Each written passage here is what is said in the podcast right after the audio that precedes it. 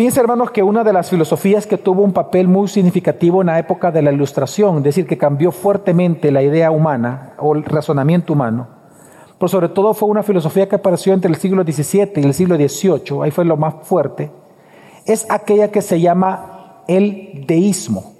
Deísmo.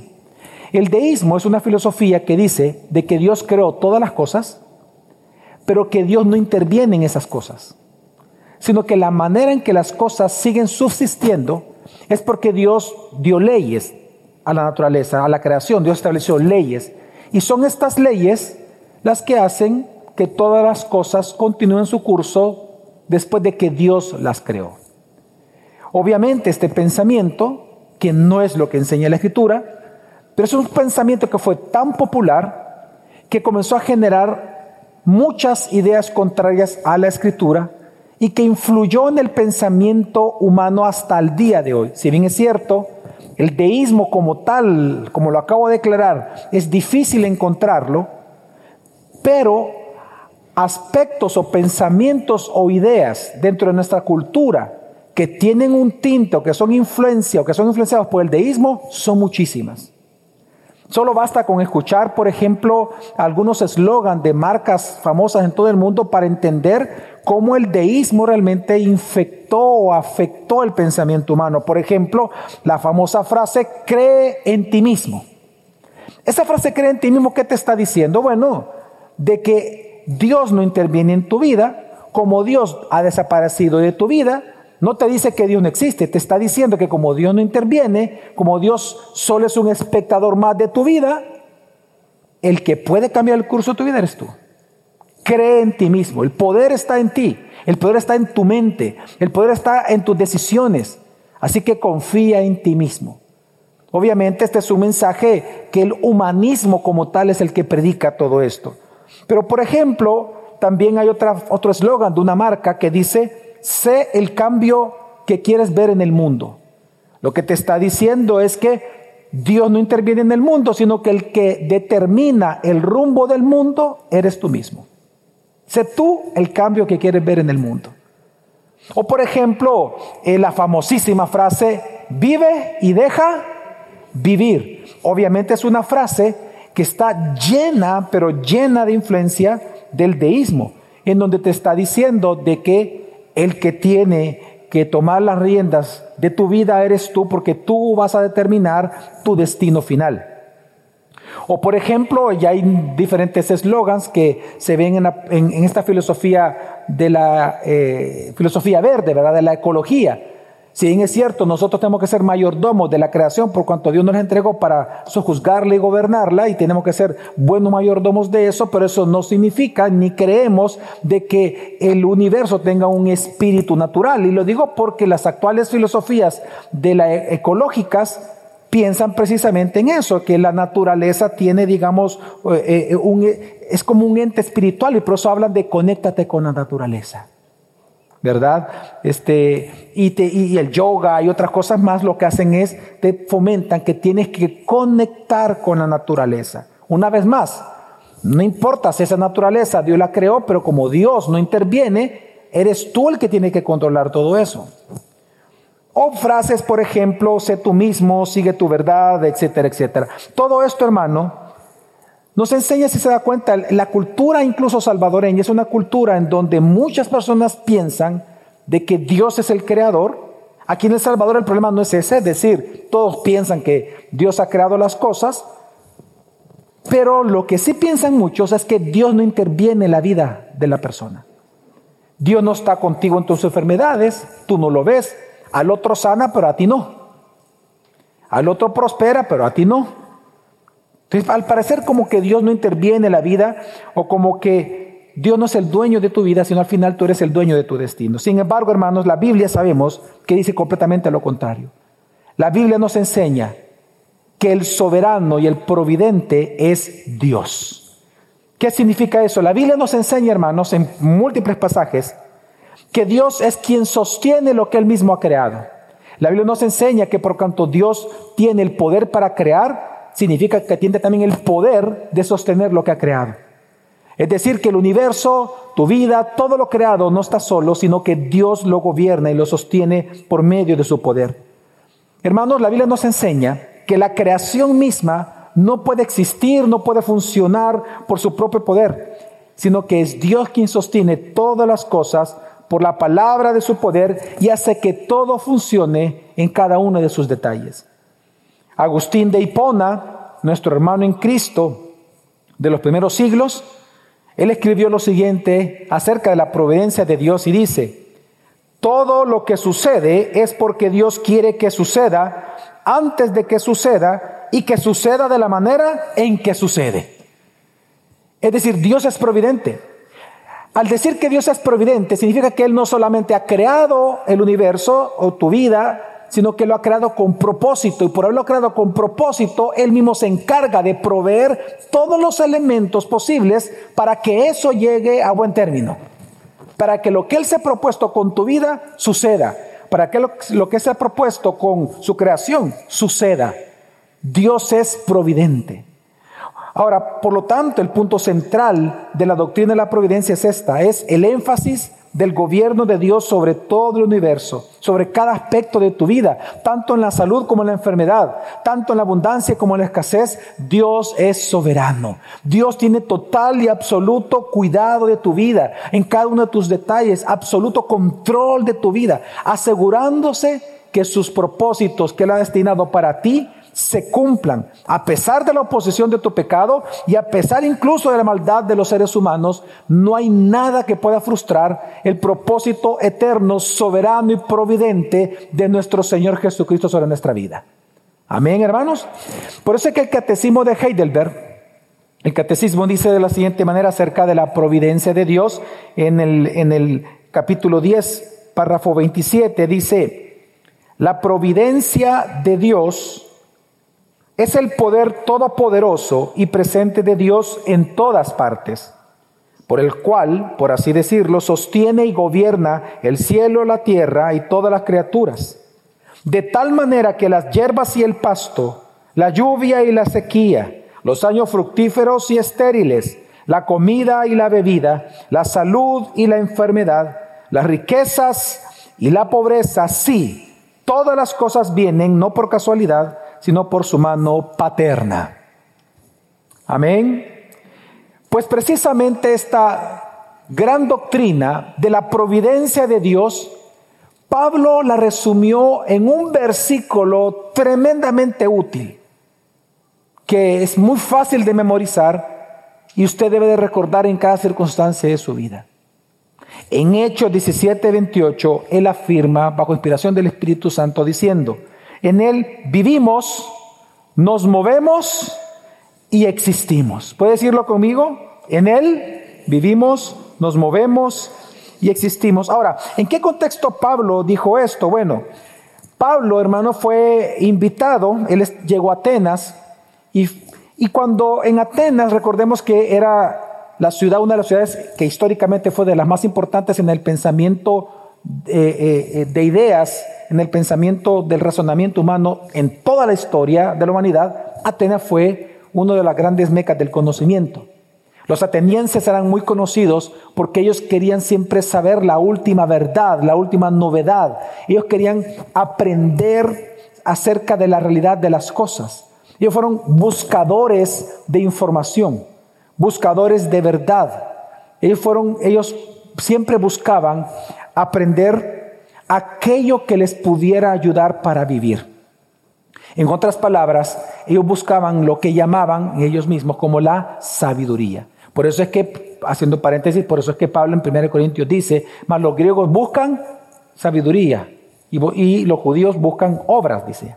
Precisamente porque los griegos en su pensamiento, ellos buscaban esta sabiduría. Ahora, cuando Pablo comienza a predicar el Evangelio, ellos comienzan a escuchar acerca de alguien que resucitó y que es Dios y que Dios encarnó.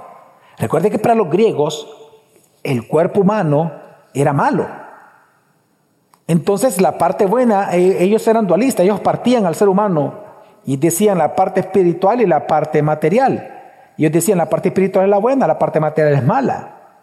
Cuando ellos comenzaron a escuchar a Pablo decir de alguien que, que Dios encarnó, la divinidad encarnó, y que murió, y que resucitó, para ellos fue algo completamente extraño, novedoso.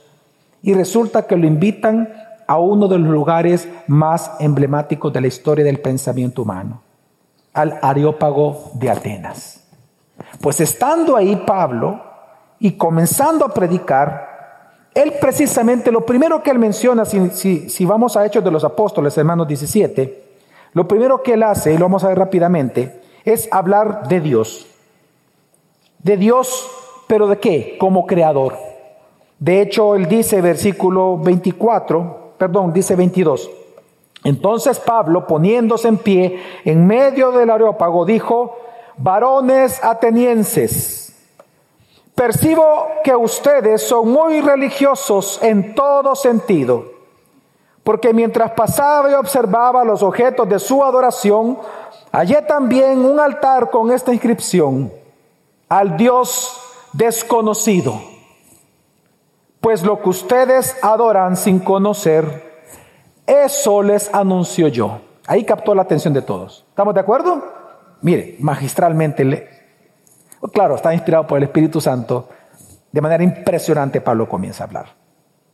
Pero lo primero que menciona entonces de Dios, ¿qué es? Menciona que Dios es creador. Eso ellos lo creían. Los atenienses creían eso. No había problema con ellos. Me imagino que Pablo lo hizo con intención también para conectar con ellos. De hecho, si seguimos leyendo, dice, el Dios que hizo el mundo. El Dios que qué hizo. lo, que, lo primero que menciona es que Él es Dios creador. Dice, el Dios que hizo el mundo y todo lo que en él hay, es decir, a los seres humanos, a los atenienses, a los judíos, puesto que es Señor del cielo y la tierra. Digan conmigo, soberano. Entonces él comienza a hablar de Dios creador y dice, Él es el creador porque Él es el soberano. Y entonces introduce el gran tema de la soberanía de Dios y por lo tanto va a introducir el tema de la providencia de Dios. Porque la providencia de, Dios es el acto, eh, es la soberanía en la práctica. Entonces él comienza a decir, no mora en templos hechos por manos de hombres, ni es servido por manos humanas, como si él necesitara de algo, puesto que Él da a todos vida y aliento y todas las cosas. Es decir, ningún ser humano podemos darle a Dios algo que Él no pueda hacer por sí mismo. Amén, porque Él es Dios, nosotros no somos dioses. Él es el creador, nosotros somos seres creados. Él es el infinito, nosotros somos finitos. Él es autosuficiente, nosotros somos dependientes de Él. Amén. Y luego dice, de uno solo, Adán, Dios hizo todas las naciones del mundo para que habitaran sobre toda la superficie de la tierra, habiendo determinado sus tiempos y las fronteras de los lugares donde viven. Y aquí él comienza a hablar de la providencia de Dios.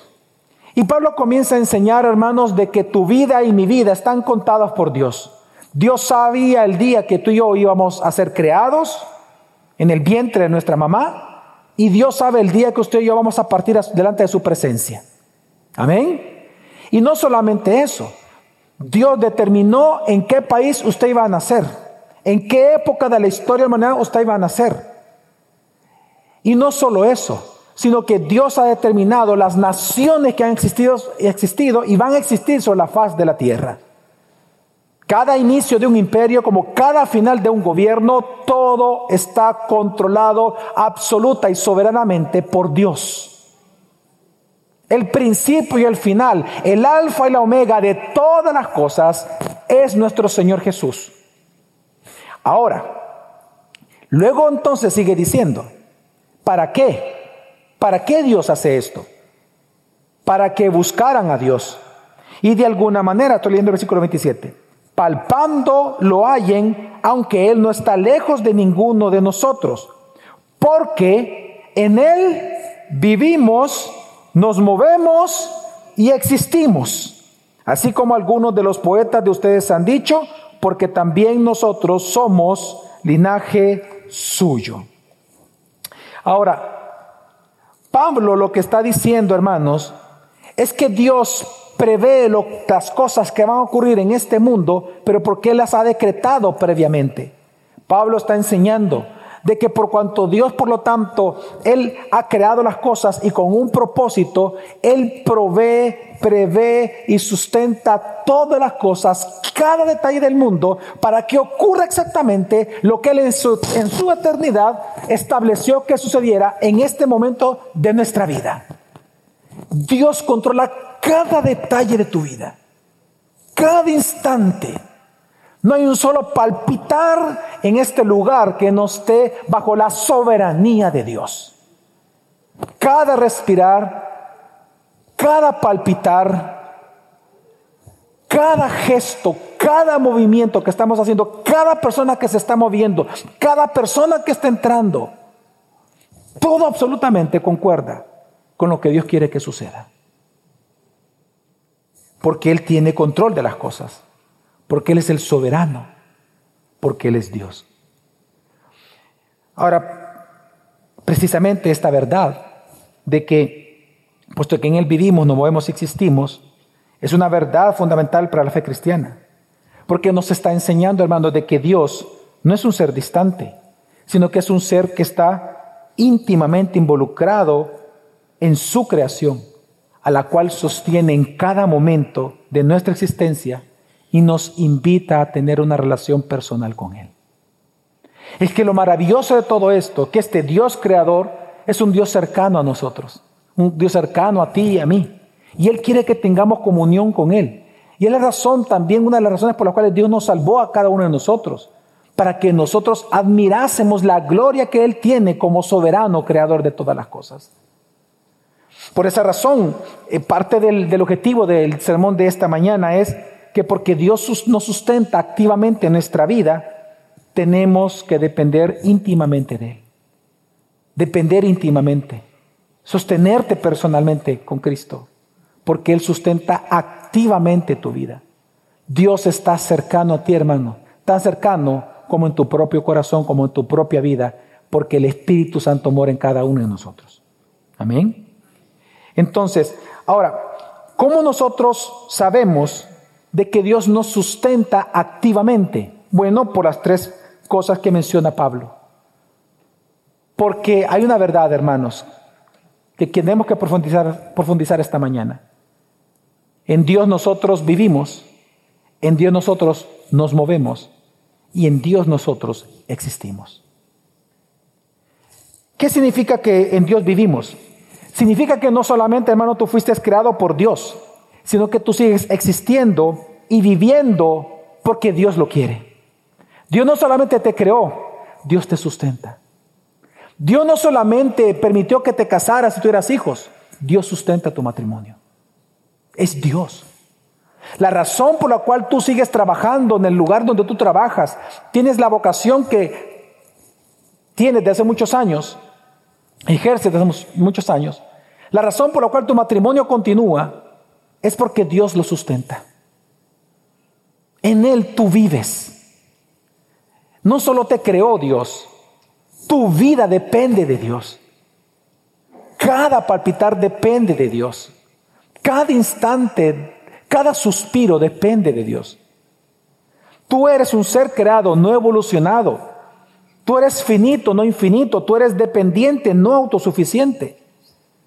Lo que está enseñando la Biblia cuando dice, en Él nosotros vivimos, hermanos, es que tu existencia, nuestra felicidad dependen totalmente de Dios providente y soberano.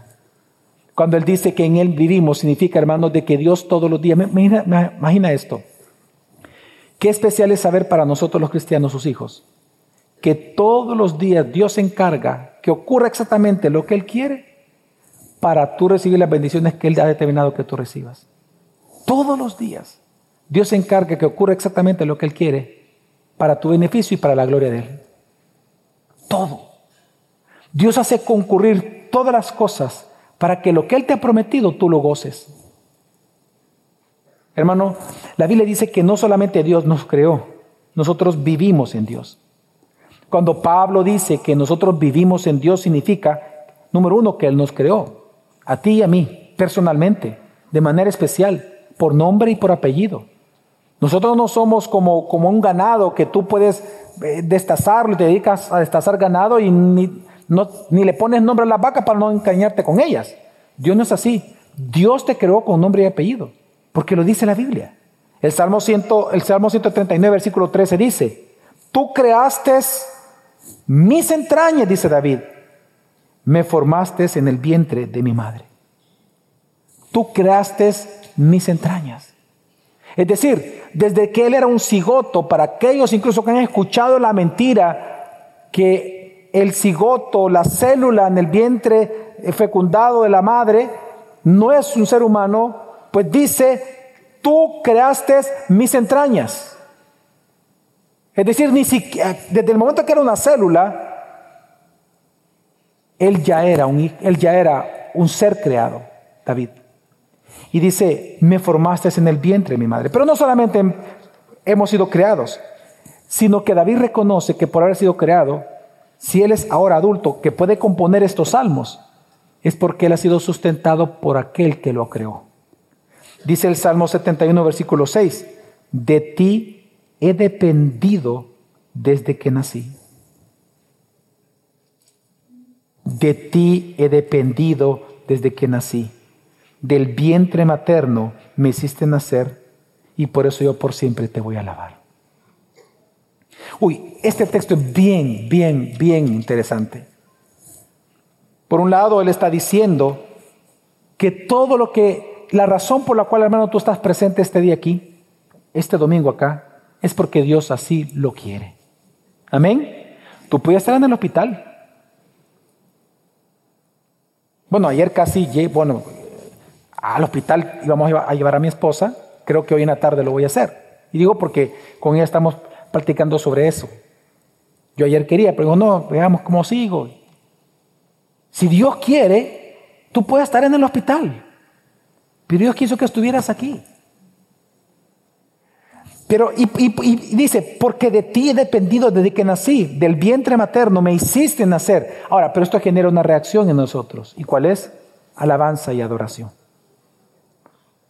¿Por qué, ¿Por qué, por ejemplo, usted puede estar en la reunión más importante de trabajo de la oficina y cuando le suena el celular y ve que es su mamá, en su conciencia usted comienza a tener un problema. Dice, ay, si le contesto no. ¿Por qué cuando su mamá le llama, por qué siempre hay un cargo de conciencia de que hay que contestarle a la mamá? Aunque usted esté en el, pero en la negociación más importante de su vida. Si es su amigo, si es su vecino, si es, usted no contesta. Si es su pastor, peor, no mentira. usted no, pero si es su nana, sí o no, es como, ¡Ah! mi mamá me está llamando. ¿Por, qué se genera eso en el corazón humano? Porque ¿quién es la que nos cuidó? La mamá. ¿Quién es la que nos alimentó? La mamá.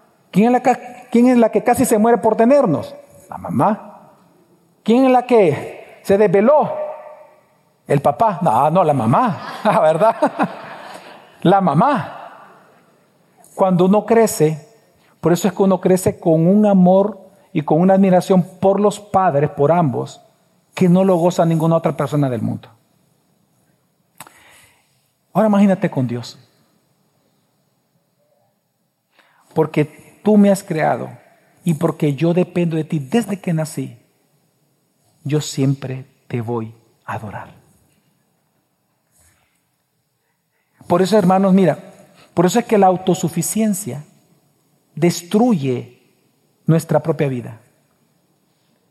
Es decir, la autosuficiencia nos conduce a la destrucción, mientras que la dependencia a Dios a la vida plena, porque fuimos creados para depender de Dios. Por eso es que cuando uno de nosotros comienza a tratar de ser autosuficiente y comportarse de la manera en que uno quiere comportárselo, por eso comencé con el deísmo, con ser tú mismo, etcétera, etcétera, independiente de lo que dice la voluntad del Señor, tú te estás autodestruyendo porque fuiste creado para depender de Dios. Porque en Él nosotros vivimos. Nunca olvides eso.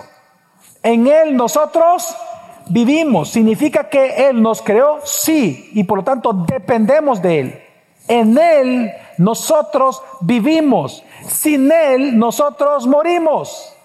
Ese es el sentido del texto. Por eso Jesús dijo, separados de mí, nada podéis hacer. Claro, en Él nosotros vivimos. Dependemos de Él porque en Él vivimos. Es que mire, la palabra, la preposición en es bien importante entenderla. En no significa, aquí está una botella de agua, se la mire, se, se lo comenta, se lo muestro. Decimos, ¿dónde están las llaves? En la mesa. No están en la mesa. ¿Dónde están realmente? Sobre la mesa. Pero la palabra en es dentro, es como el agua. Está en la botella, dentro de la botella. Cuando dice la escritura que nosotros vivimos en Él, es que Él gobierna todo. No importa que tú estés en la playa o tú estás en las altas de las montañas. Tú puedes estar volando en un avión como puedes estar navegando en un barco. Tú vives en Dios. Tú no puedes escapar de Él. Es más, ni lo quieres. Nosotros vivimos en Dios. Amén, hermanos. Entonces, separados de Él, separados de Él, nada podemos hacer. Por lo tanto, lo que nos está enseñando la Biblia es que tanto tu vida como mi vida es dirigida cada día providencialmente por Dios. Porque nosotros vivimos en Él significa que Dios encarga que cada cosa, cada circunstancia, cada situación de nuestra vida sume a la gloria de Él en el propósito que Él tiene sobre, sobre nosotros. Quiero leerte el texto. En el Salmo 139, David dice, versículo 16, tus ojos vieron mi cuerpo en gestación. Todo estaba ya escrito en tu libro. Todos mis días se estaban diseñando, aun cuando no existían uno solo de ellos. Wow. Dios es soberano y Dios es providente. Dios es soberano que ha determinado cada uno de tus días. Y Dios es providente en que van a causar cada día que suceda lo que Él quiere que suceda porque Él programó y declaró que eso sucediera. Él es providente. Cada momento de salud como cada momento de enfermedad. Cada tiempo de escasez como cada tiempo de abundancia. Cada tiempo de llanto como cada sonrisa que salga de tu rostro.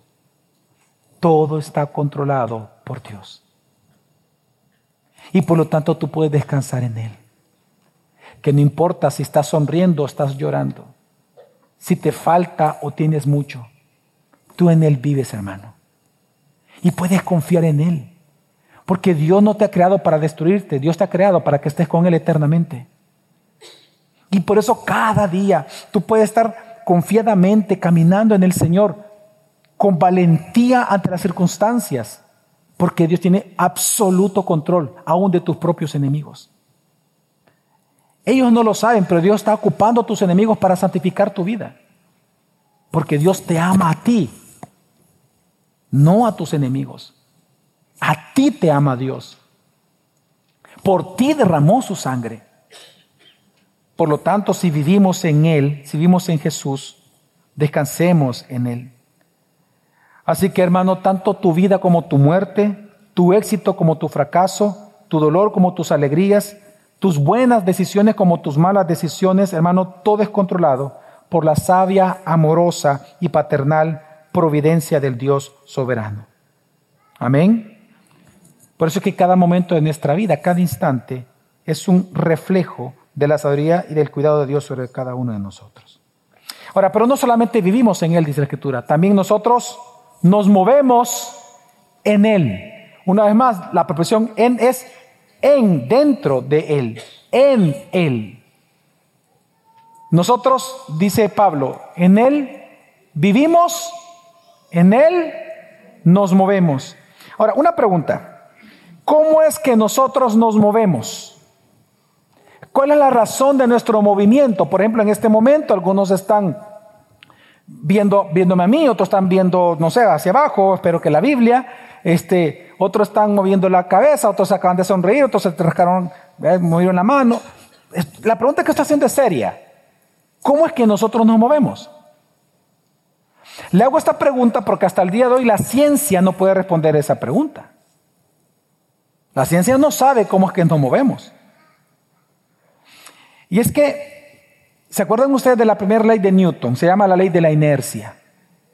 La primera ley de Newton dice, yo, yo no, o sea, es bastante larga, solo lo voy a, explicar en mis palabras, eh, hasta posiblemente insensatas, espero que no sea así, ahí me corrige después. Pero la ley de Newton lo que dice es que un objeto permanece fijo a menos que una fuerza contraria, superior, lo mueva. Y también dice, un objeto en movimiento permanecerá en movimiento a menos que un objeto, otro, una fuerza externa, lo detenga. Usted lanza una pelota aquí, lo que va a hacer que para la pelota es la alfombra, la fricción. Pero si no hubiera fricción, piense en el universo, piense eh, fuera de la Tierra, lance algo y no para de moverse. Ahí va. Hasta el infinito y más allá. No para, a menos que algo lo pare. Y algo que está quieto, ¿cómo, cómo se puede mover? Entonces mi pregunta es real. Y la pregunta que hace la ciencia. ¿Qué hace que tú te muevas? ¿Qué hace que tú te levantes cada mañana? Que para ti algo tan normal y para mí también, que no, ni pensamos en eso, ¿no? Pero Dios quiere que lo pensemos. O sea, ¿qué hace que tú te levantes cada mañana, te hagas tu cafecito, te laves, te bañes, te ¿verdad? Estés aquí, que cruces las piernas porque estás un poco incómodo, vas a cruzar las piernas. Todos estos movimientos, ¿qué hace que todo esto suceda? Es que los científicos, por ejemplo, no saben qué es lo que mantiene en movimiento las cosas. Te voy a dar dos ejemplos. La partícula más pequeña de la materia hasta hace muchos años era el átomo. Pero luego se descubrió que el átomo tiene elementos internos que son mucho más pequeños. ¿Verdad? Los electrones, ¿se acuerdan? Neutrón, electrón y protón. Pero lo interesante es esto, esto es lo que no explica la ciencia, que dentro de ese pequeño átomo resulta que se están moviendo los electrones. Primera pregunta, ¿qué los mantiene en movimiento? Segunda pregunta, ¿Por qué no salen disparados? ¿Qué fuerzas los mantienen en conjunto? Vámonos a un nivel macro. El universo. ¿El universo está quieto o está en movimiento? ¿Qué lo mueve?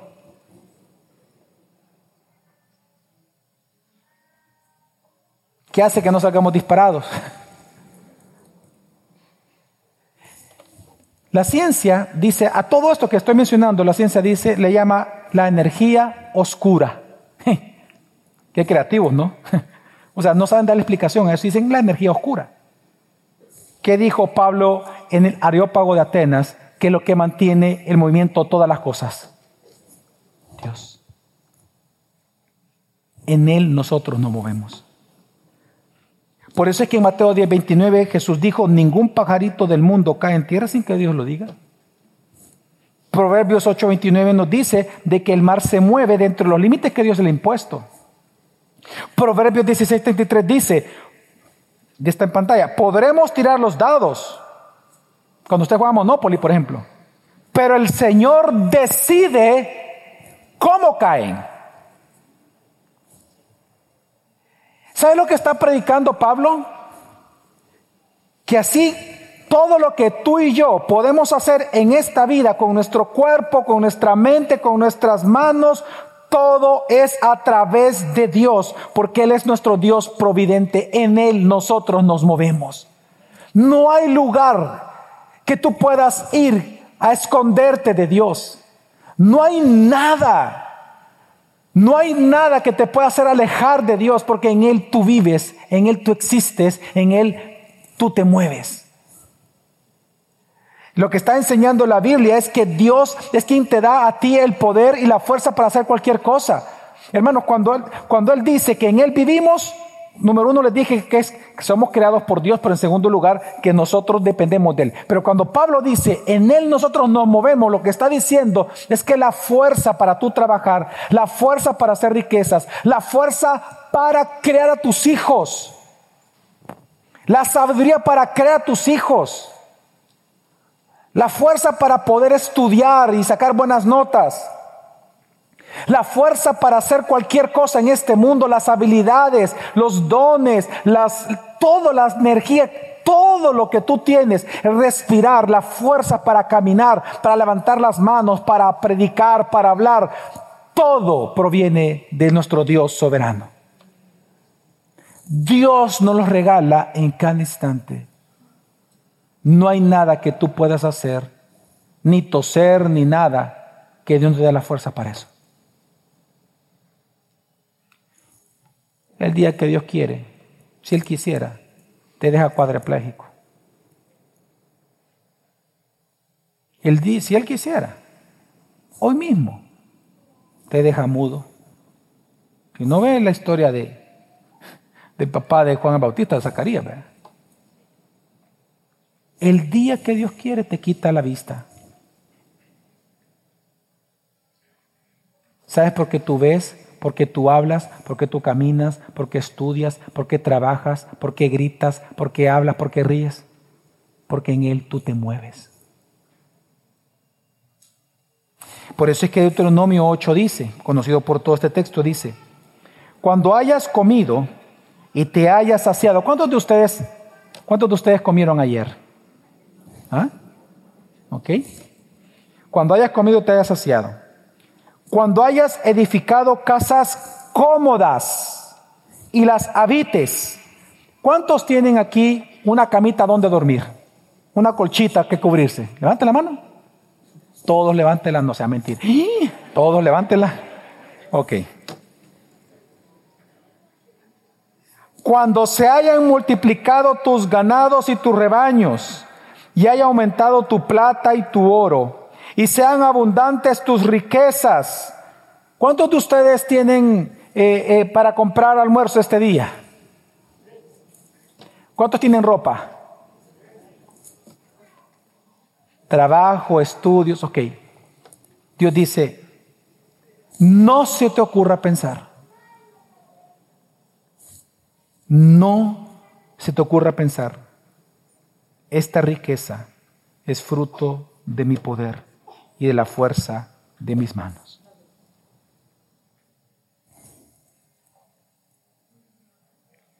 No se te ocurra pensar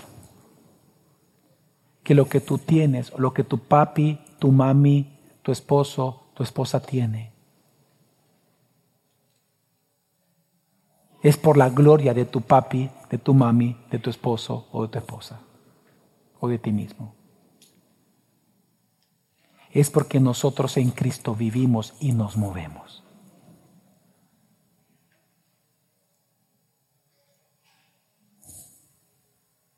Recuerda, 18 dice, recuerda al Señor tu Dios, porque es Él quien te da el poder, ¿se da cuenta? Movimiento, movimiento, poder, movimiento, para producir esa riqueza.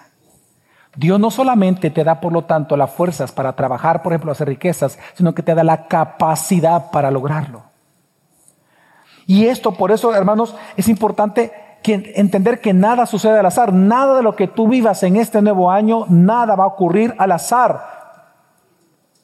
Te robaron tu vehículo, te robaron algo, yo no sé, perdiste algo, te, te quebraste el pie, nada sucede al azar. Dios controla todo. Aumentaron tus enemigos, aumentaron tus amigos, aumentó tu riqueza, aumentó tu pobreza, nada sucede al azar, porque Dios controla todo. Salmo 16.5 dice, tú sustentas mi suerte. ¿Sabes qué está diciendo ese versículo? Que la suerte no existe, quien existe es Dios y Él controla todas las cosas. Hasta lo que el ser humano sin Cristo llama suerte, eso Dios lo controla. Ellos le, llaman, suerte, nosotros le llamamos Dios. Amén.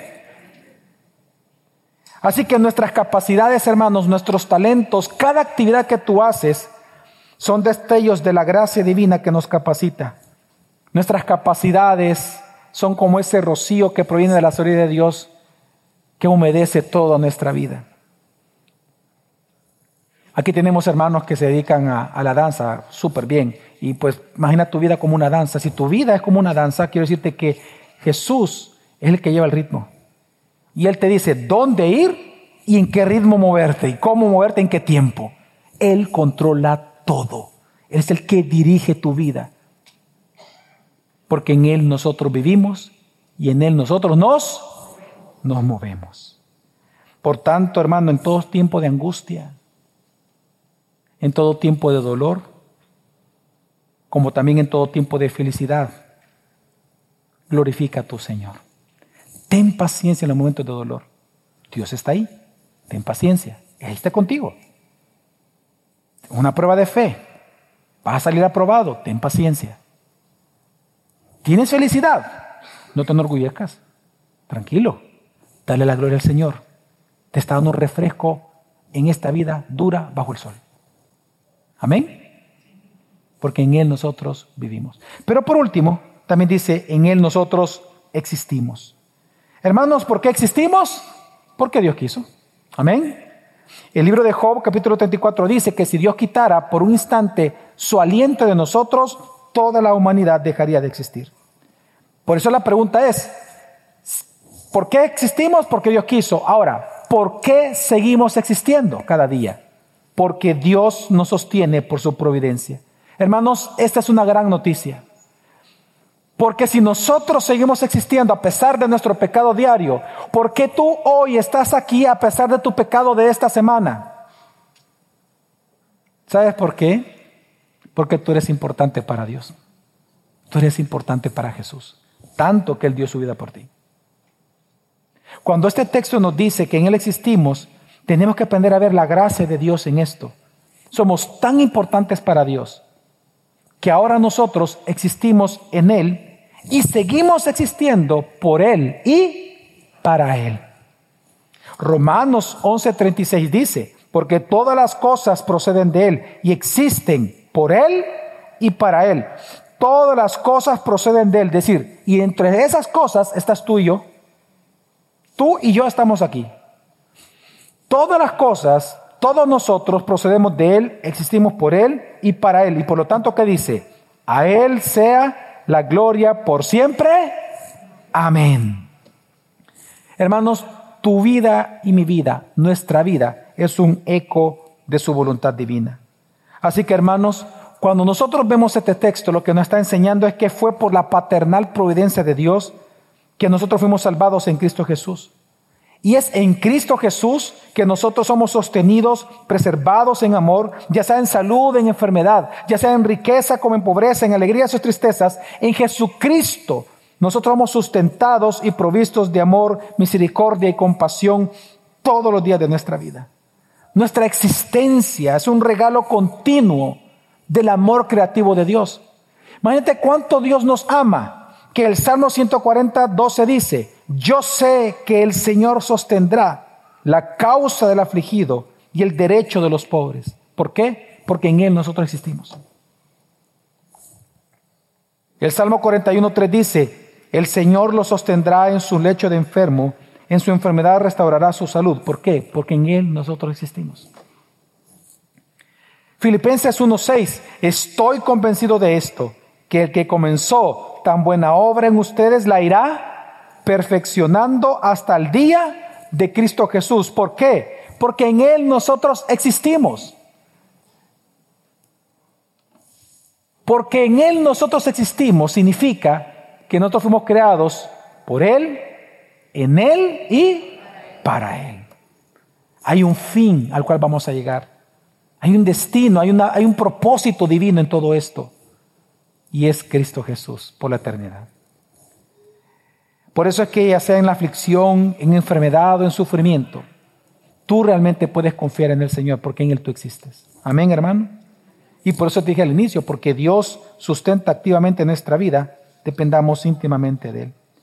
Esto me lleva nada más a darte, hermano, eh, cinco consejos para finalizar en este sermón, cinco consejos muy rápidos. Número uno, depende del amor de la palabra y del Espíritu Santo para la guía y dirección de tu propia vida, hermano. No seas independiente de Dios. La independencia de Dios es autodestrucción. La plenitud de vida se encuentra mientras dependemos de Cristo, porque Él es la plenitud para nosotros. Hermanos, Este texto nos enseña que desde las alegrías hasta las tristezas, cada experiencia es moldeada por las manos providentes de Dios. Amén. Así que dependamos de Él, dependamos de su palabra. Aquí nos dice cómo tenemos que movernos, para qué existimos, qué es vivir. Aquí está escrito. Tenemos que depender de Dios, de su palabra, de su Santo Espíritu todos los días de nuestra vida. Amén. Número dos, segundo consejo, tengamos gratitud. Hermanos, seamos agradecidos con Dios, mostremos humildad, seamos obedientes a su palabra, ya sea en salud o en enfermedad, ya sea en necesidad o en abundancia, todos los días tú eres custodiado por amor infalible de Dios. Por lo tanto, hermano, tengamos gratitud, sé humilde, reconoce la grandeza, la majestuosidad de la gracia de Dios sobre tu vida. ¿Se recuerdan lo que Dios le dijo a Pablo cuando él estaba, eh, cuando le pidió, dice Pablo, tres veces le pido, le he rogado al Padre que me quite este aguijón y tres veces él me ha dicho, bástate mi gracia, porque mi poder, hablando de en, en él nos movemos, en mi poder se perfecciona en qué? En tu debilidad.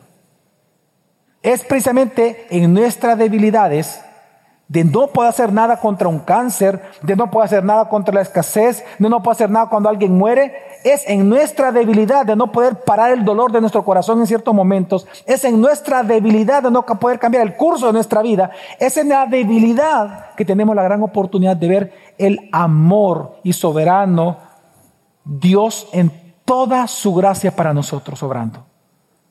Es en ese momento de debilidad que nosotros podemos ver la gracia de Dios en nuestra vida. Es en esos momentos de debilidad que nosotros somos testigos del poder de la gracia sobre nosotros, de cómo Dios sí puede manejar las circunstancias para su propia gloria y nosotros gozarnos en ello. Por eso seamos agradecidos, humildes delante del Señor. Cuarto consejo, busca todos los días, hermano, su sabiduría y su voluntad. No seas crédulo con las ideas que vas a encontrar en el mundo. No lo hagas.